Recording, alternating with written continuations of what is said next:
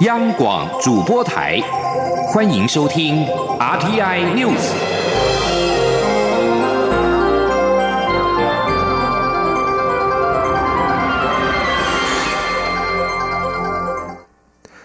各位好，我是主播王玉伟，欢迎收听这节央广主播台提供给您的 RTI News 新闻。首先带您关注政坛焦点。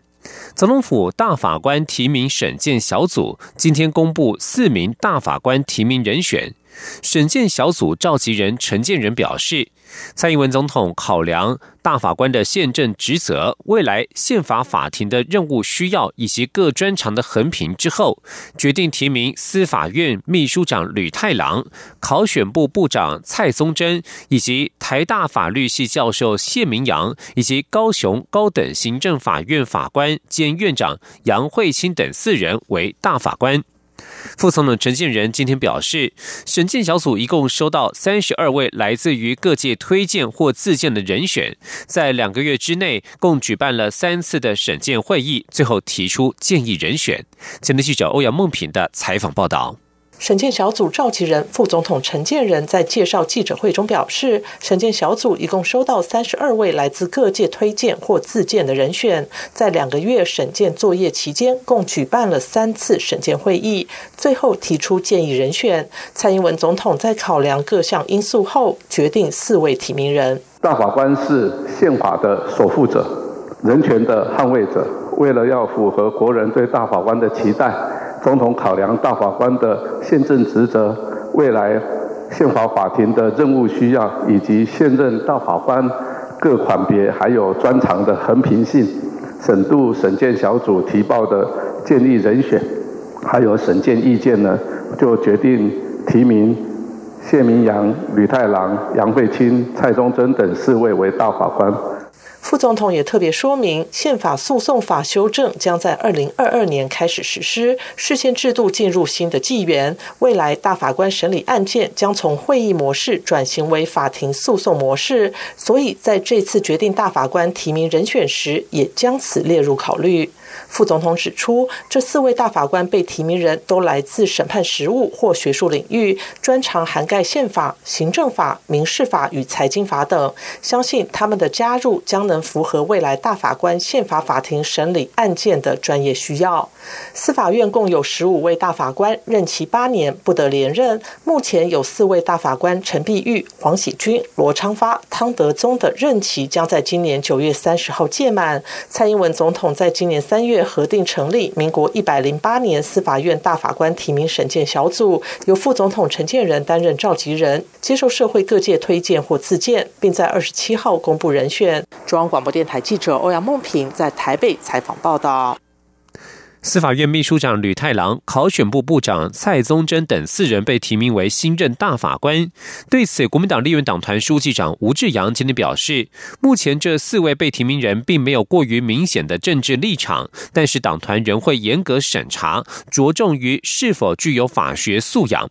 民进党团干事长管碧林则认为，蔡宗珍对人权保障有贡献，吕太郎则是具备丰富的专业与经验，对国家司法法治历史有深度掌握，都是适任人选。前的记者刘玉秋的采访报道。副总统陈建仁二十七号宣布四名大法官提名人选，包括台大法律系教授谢明阳、司法院秘书长吕太郎、高雄高等行政法院法官兼院长杨惠清与考选部部长蔡宗珍。对此，国民党立院党团书记长胡志阳受访时表示，目前这四位被提名人初步看来并无过于明显的政治立场。吕太郎与蔡宗珍因常到立法院被询，较为熟悉。吕太郎不太有问题，但对杨惠清与谢明阳也会再进一步了解。未来党团会严格审查被提名人过去的著作、自述等，再评断是否为适任的大法官。这个秘书长他是属于这个司法的行政，然后还有这个，不过有些我们不真的不是很熟啦。高雄高雄的行政法院的是哪一方面的专业，就很难去判断。但是你的色彩就是你还是要有一点学术的跟司法的一个格调。民进党立院党团干事长管碧玲受访时则说，蔡宗珍是人权保障的公法学者，长期对人权保障有贡献，也有强烈的使命感。而吕太郎具备专业与丰富的经验，都是非常适任的人选。其他两位被提名人则还要再做了解。那个，专业很没有问题啊，面专业都是专业很强，然后经验很丰富，然后对国家的司法法史的历史，呃，也都有很深入的掌握。经验的部分，他是适任的。时代力量党团总召徐永平则肯定这一次被提名人是两男两女，性别平均，但实力也会秉持过去的原则，严审大法官被提名人，也会事先发出问卷，询问四位被提名人对陪审制、参审制等司法改革的立场与价值，再作为未来投票的依据。中央广播电台记者卢秋采访报道。即将焦点转到立法院。立法院财政委员会今天审查海关进口税则部分税则修正草案，除了因应台巴经济合作协定调降原产自八国的马黛茶类等二十九项货物的关税税率为免税，财政部也提出调降冷冻柳叶鱼、海扇贝、山药等十五项农渔产品加工品的税率。立委质疑，这么做就真的能够加入跨太平洋伙伴全面进步协定 （CPTPP） 吗？对此，财政部部长苏建荣表示，主要是向各 CPTPP 各会员国宣示台湾经贸自由化的决心。前天记者陈林信宏的采访报道。财政部针对冷冻柳叶鱼、海扇贝、山药、温州蜜柑。调制奶皮、味增、蛋黄酱、咖喱酱及谷类酒，一口气提出十五项农渔水产品与加工食品的关税税率调降。财政部在报告指出，相关产品的税率调降可以增加消费多样性，降低加工生产成本，回应国内产业原物料进口需求及提升国内产业竞争优势。且借由关税税率合理化，有利于台湾参与区域经济整合，并进一步加入跨太平洋伙伴。全面进步协定 （CPTPP） 除了调降十五项农渔水产品关税，财政部为因应台巴经济合作协定，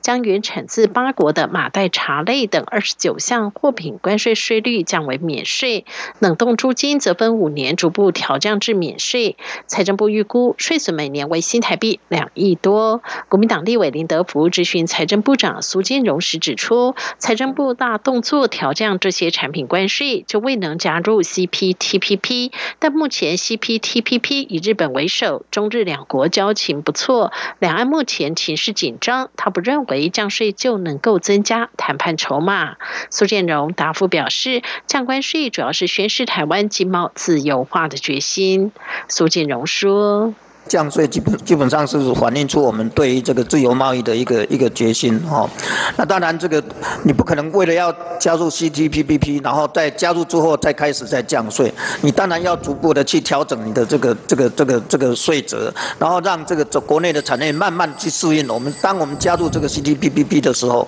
我们产业的适应能力就相对比较好。经贸谈判办公室资深谈判代表肖振荣则表示，台湾对 CPTPP 会员国的出口总值大约占百分之二十一。至于 CPTPP 和过去以美国为首的 TPP 已不太相同，台湾能否有机会，还是端看各成员国的想法。目前也透过管道和各会员国接洽中。中央广播电台记者陈林信鸿报道。而贸易自由化也有助于台湾的科技产品走出国际。二零一九台北国际电脑展明天将盛大开展，主办单位今天举行国际记者会，邀请美国半导体大厂超维总裁暨执行长苏思峰博士以新时代高效能运算进行演讲。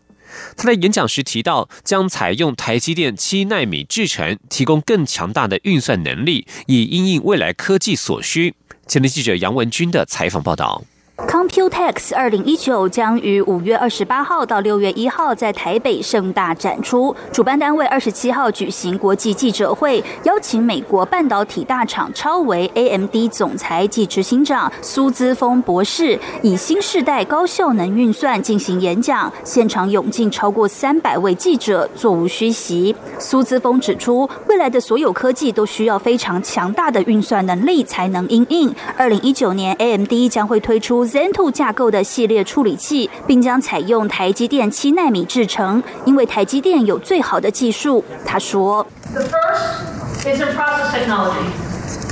We chose leading edge of process technology. We want the best that the industry has to offer. And frankly, that's in 2019, that's 7 nanometer process technology. And we are extremely proud of partnering with TSMC because they do have the best technology in the industry. 苏姿峰也邀请台湾合作伙伴上台分享使用心得，包括华硕、宏基等厂商都指出，在 AMD 解决方案加持下，游戏笔电日新月异，玩家都非常感谢。宏基代表更指出，AMD 是少数同时拥有 CPU 及 GPU 的厂商，才能让产品发挥一加一的纵效。外贸协会秘书长叶明水指出，今年电脑展共吸引高达一千六百八十五家厂商参展，使用五千五百。百零八个摊位，参展摊位数较去年成长近一成。今年 Computex 力邀 AMD、Intel、Microsoft 等科技大厂于展期间轮番推出 CEO Keynote 与主题演讲。后续几天还有 Intel 资深副总裁暨客户运算事业群总经理展示如何在以资料为中心的世界里与业界伙伴完善智慧运算转型，以及微软全球副总裁尼克帕克分享全球领先的智慧云端与智慧边缘发展趋势与创新应用。中央广播电台记者杨文君台北采访报道。继续关注国际情势，外交部日前宣布，为了明确反映台湾处理对美国事务代表机构的工作内涵，经过与美方充分协调沟通，决定将北美事务协调委员会改名为台湾美国事务委员会，象征台美关系紧密。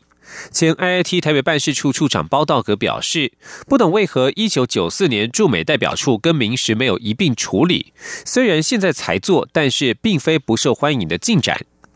包道格指出，显然华府现在对北京比较没有顾忌，而中国方面亦然。而对于美国是否打台湾牌与对抗中国，包道格指出，他确信多数人希望改善与台湾的关系，但是美国总统川普的真正想法仍不清楚。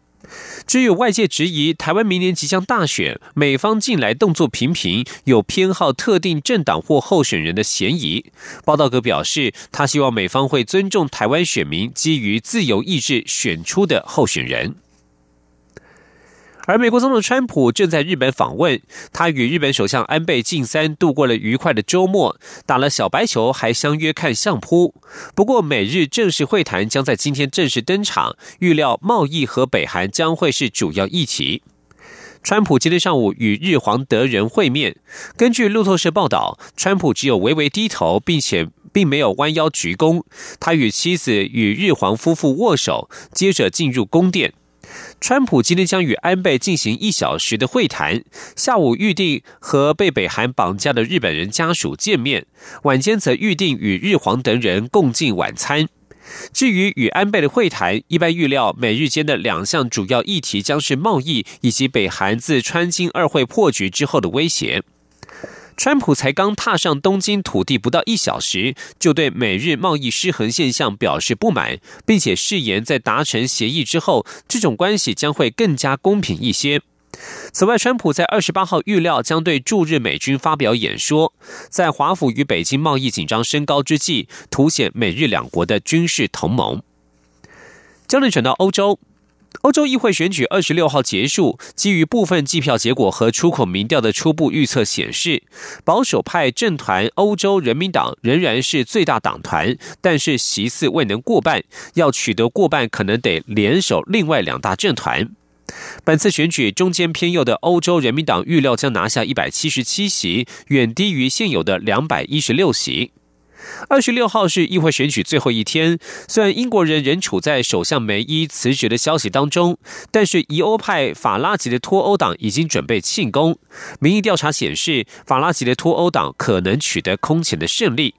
而在荷兰，极右派怀尔德斯领导的反伊斯兰疑欧政党自由党，原本在欧洲议会拥有四个席次，但是此次选举一席未得。而至于绿党，二十六号在欧洲议会选举写下了创纪录的佳绩，在许多大国都取得两位数的得票率，在德国甚至取得百分之二十的选票。以上新闻由王玉伟编辑播报，稍后继续收听央广午间新闻。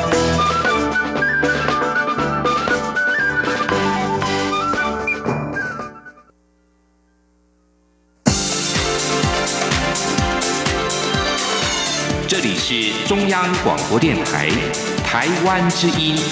欢迎继续收听新闻。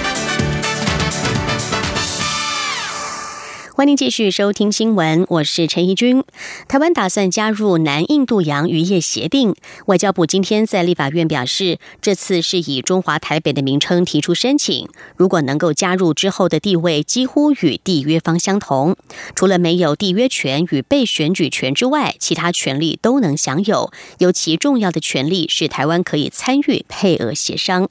记者王兆坤的报道。立法院外交委员会审查我国拟签署加入南印度洋渔业协定的捕鱼实体参与文书。立委郭国文质询时表示，政府打算用中华台北名称加入，但我国在二零零二年开始参与的南方黑尾保育委员会之延伸委员会，却能以台湾捕鱼实体名称加入。郭国文因此认为，在北美事务协调委员会都将改名之际。是否也能以台湾捕鱼实体参加南印度洋渔业协定？外交部国际组织司司长陈龙景答询表示，每一个渔业组织的情况不同，外交部会研究南印度洋渔业协定使用其他名称的可行性。至于台湾加入的位阶，几乎与缔约方相同。外交部次长谢武桥表示，我方享有协商配额等大多数权利。只是没有修改规则与竞选正副主席的资格，谢武桥说：“一个是我们呃没有针对于那个协议的修约的这个部分可以参与，一个是对于呃这个组织的呃主席或副主席这些职务，我们不能被选举，其他的我们都可以。”郭国文追问台湾是否被纳入南印度洋渔业协定的争端解决机制内，外交部条法司司长梁光忠回应时。确认台湾有被纳入。中央广播电台记者王兆坤台北采访报道。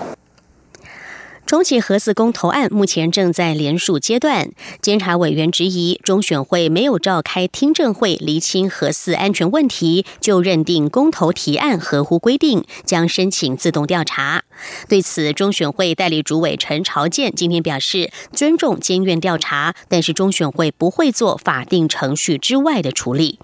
记者王维婷的报道：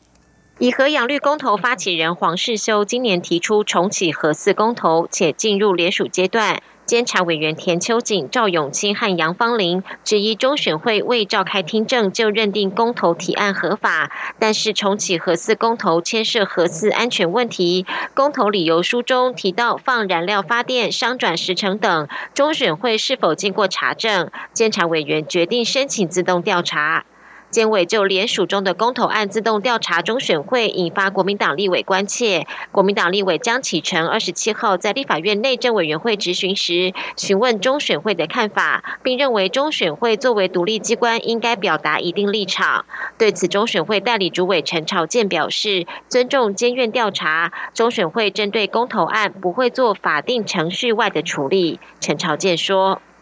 尊重监察院的调查了，我们不会去做法定程序外的这个处理。也就是说，公投的这个部分，我们就是依照法定程序做处理，那不会受外界的过去都没有一。立法院内政委员会今天排审立委提出的公民不在籍投票法草案，朝野立委询问中选会和内政部对推动不在籍投票的看法。对此，陈朝健和内政部次长陈宗彦都表示，不在籍投票分为选举不在籍和公投不在籍。基于目前法律相关规定和社会共识，由于选举是对人，公投是对事，中选会与内政部认为公投不在籍可以先试办。中央广播电台。台记者王威婷采访报道。立法院司法法制委员会今天审查《揭弊者保护法》草案，鼓励及保护勇于举发弊案的人士。行政院版提案将揭弊行为强制分层，需要先向主管机关、司法机关或是监察院揭弊，未获得回应才得以向民代表或者是媒体爆料。不过，朝野立委都对此提出了质疑，担忧对揭弊者的保护力不够。法务部次长陈明堂表示，会把意见带回重新思考。朝野立委不同意法务部的说法，认为内部的揭弊是难以守密，外部揭弊保护力又不够，恐怕会让揭弊者因为担忧人事调动影响工作权等原因而怯于吹哨。也有立委质疑，法条没有明定第一层受理之后多久未处理可以向第二层揭弊，揭弊者的身份有模糊的地带。陈明堂因此同意条文先行保留，将两层之间的关系、处理机制等问题题带回去重新思考。台湾人的友善常带给许多外籍人士很美好的印象。教育部推动友善台湾境外学生接待家庭专案计划，十年来媒合了五千多名境外生到两千八百多户接待家庭。十周年成果展在上周六举行，有十二名来自印尼、印度、布吉纳法索等国家的学生在现场演唱台语歌《刚下烈爱》，表达对接待家庭的感谢，场面相当的温馨。教育部今天把十周年成果影片放上了 YouTube，部长潘文忠也向接待家庭的轰爸轰妈说声“有你真好”。记者陈国维的报道。教育部举办友善台湾境外学生接待家庭专案计划十周年成果展，邀请印尼及尼加拉瓜等驻台代表与我国各大学校长、国际长共同欢庆。教育部次长刘梦琪也颁发感谢状给积极参与的十户接待家庭代表。来自越南、印尼、印度、西班牙、吉里巴斯及布吉纳法索等国家的境外学生，更在现场合唱台语歌《刚下烈爱》，让接待家庭的爸妈们听了好感动。下夜爱。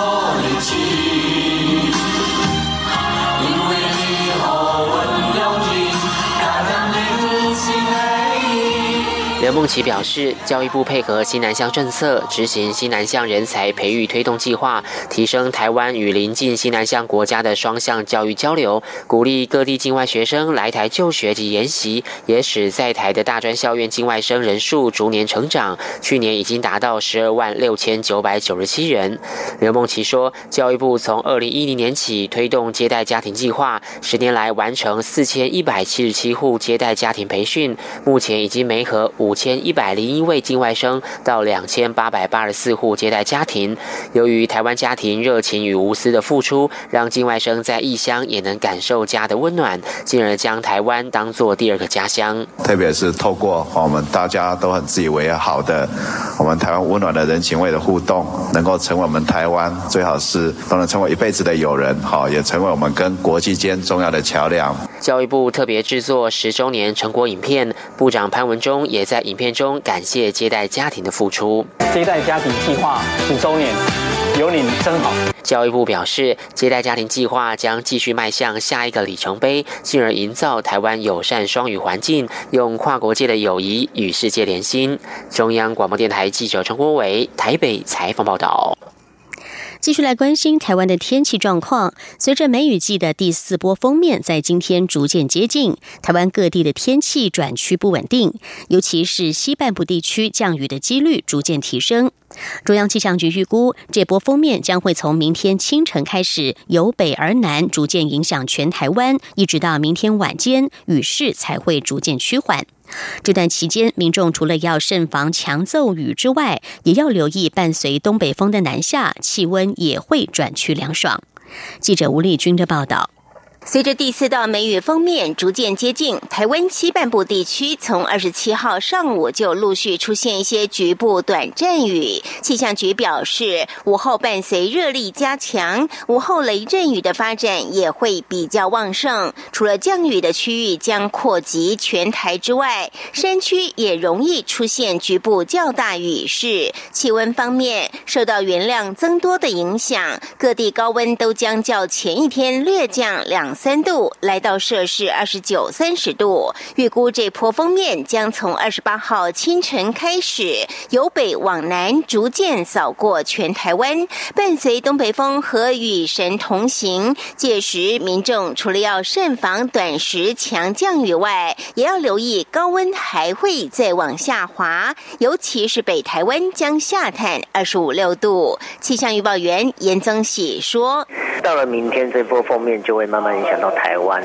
大致上是在清晨左右，整个中部以北就有一些下雨的情形。那也是随着时间呢，由北往南都是会有一些下雨的情形，甚至会有一些短时强降雨的现象，请大家都要留意。啊，是伴随着东北风影响哦，所以在气温上，北台湾也会掉到二十五、二十六度左右，中南部大概还是有二十九、三十度的高温，东半部大概在二十七度上下。整体而言，都会比这一两天来的舒适一点。气象局研判，这波雨势大约要到二十八号晚间才会逐渐趋缓。即使封面在二十九号移到巴士海峡后，台湾附近还是会有些残留水汽，因此局部地区仍会有些断断续续的降雨。建议外出时最好还是携带雨具备用。至于整体天气，要到三十号才会转趋稳定，届时东北风也会减弱。除了山区还会有些午后雷阵雨外，其他各地都是稳定晴朗的好天气，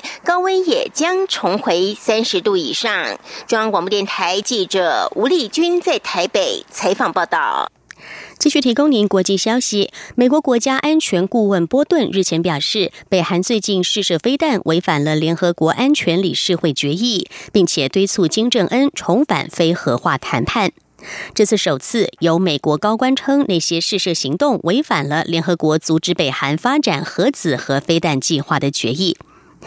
而正在日本访问的美国总统川普今天则是推文称，北韩不久前试射飞弹没什么好担忧，还说自己对北韩领导人金正恩有信心，认为对方会信守承诺。北韩五月四号进行十八个月来首次的火力打击训练，试射了长城多管火箭发射器和战术导向武器。接着于五月九号再度试射两枚短程飞弹。而北韩外交部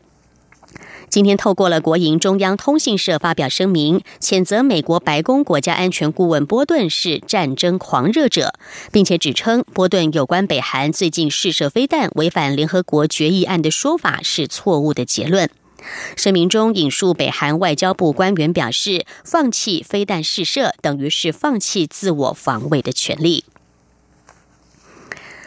根据路透社报道，因为法外处决洛辛亚穆斯林而遭到判刑十年的七名缅甸士兵，服刑未满一年就已经获得释放。这七名士兵，二零一七年在缅甸军事镇压西部若开邦期间，在印丁村法外处决了十名洛辛亚男性成人和儿童。事件被揭发之后，七个人在去年四月被判处十年监禁，而且兼强制劳动。路透社引述两名监狱官员、两名囚犯和其中一名士兵的说法报道，这七个人服刑不到一年，已经在去年十一月就获得释放。这七人所服的刑期，甚至比揭露此杀戮事件的路透社记者还要来得短。路透社缅甸籍的记者瓦隆和乔索欧因为调查印丁村事件，被当局指控违反国家机密法，判刑七年。他们在狱中超过了十六个月之后，在今年五月六号获得特赦。若开邦首府石队监狱的典狱长温奈和首都奈比多的一名资深监狱官证实，这七名士兵已经离开监狱好几个月了。这名不愿意透露姓名的狱官表示，军方下令减轻了这些士兵的刑责。缅甸军方发言人也拒绝就路透社的报道发表评论。美国加州理工学院表示，一九六九年诺贝尔物理奖得主、美国物理学家盖尔曼在二十四号辞世，享受八十九岁。盖尔曼因为发现了夸克粒子以及对粒子分类方法所做的贡献，获颁殊荣。盖尔曼被视为二十世纪最重要的物理学家之一。一九六零年代，他提出次原子粒子是由夸克粒子组成，因此也有夸克之父的美誉。以上 T I News 由陈义军编辑播报，谢谢收听。更多的新闻，欢迎您上央广网站点选收听收看。我们的网址是 triple w 点 r t i 点 o r g 点 t w。这里是中央广播电台台湾之音。